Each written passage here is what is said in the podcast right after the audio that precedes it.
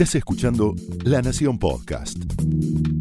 A continuación, el panorama deportivo de la semana hoy lunes en lo que trae el día, con Marcelo Gatman.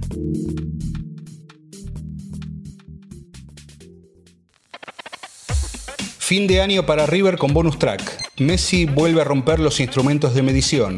Soy Marcelo Gatman y esto es Lo que trae el día, edición deportiva. Videos virales que recuerdan goles y festejos en Madrid hace una semana, jugadores recorriendo shoppings, entrenamientos muy livianos y un evidente clima de relajación. Mejor que River conecte pronto con la sintonía del Mundial de Clubes en Emiratos Árabes para jugar este martes con el local Al Ain en una de las semifinales. En la otra, el miércoles a las 13.30, Real Madrid deberá estar atento a no sufrir algún descuido frente al equipo japonés Kashima que eliminó a las Chivas de Guadalajara. River no tiene ese problema, o no lo tiene tanto. Hace poco más de una semana animaba una final que enloqueció al planeta, una definición por la Copa Libertadores que duró exactamente un mes. River atraviesa este cierre de año con el Mundial de Clubes como un agregado más, apenas la frutilla del postre. Las metáforas sirven para explicar todo correctamente. Por primera vez para un club argentino, el Mundial de Clubes quedó por debajo de la propia Copa Libertadores. Aquellas alusiones de viajar a Japón, como la síntesis de lo que implica jugar el Mundial, rompiendo las barreras de un fútbol sudamericano, fronterizo, alejado, ahora son apenas el bonus track de un concierto en el que River fue el último en bajarse del escenario. Boca quedó como un telonero de ese logro sin técnico, sin un rumbo claro para saber cuál será el reemplazante de Barros Esqueloto, con las decisiones deportivas mezcladas con el año electoral en el club.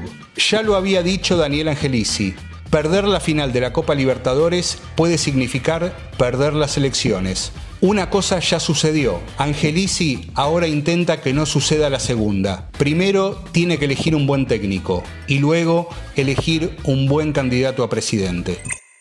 Barcelona le ganó 5 a 0 al Levante. Messi estuvo involucrado en los 5 goles, hizo 3.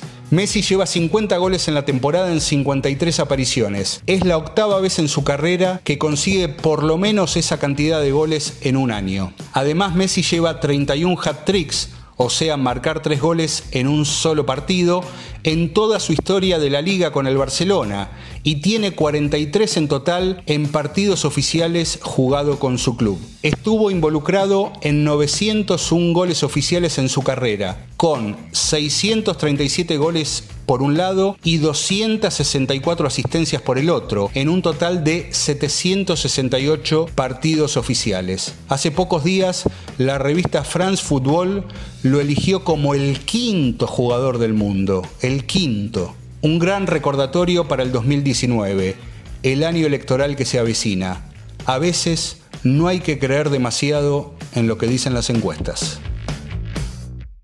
Esto fue Lo que trae el día, un podcast exclusivo de La Nación. Escucha todos los programas de La Nación Podcast en www.lanacion.com.ar. Suscríbete para no perderte ningún episodio. Estamos en Spotify, Apple Podcast, Google Podcast y en tu reproductor de podcast favorito. Seguí escuchando La Nación Podcast.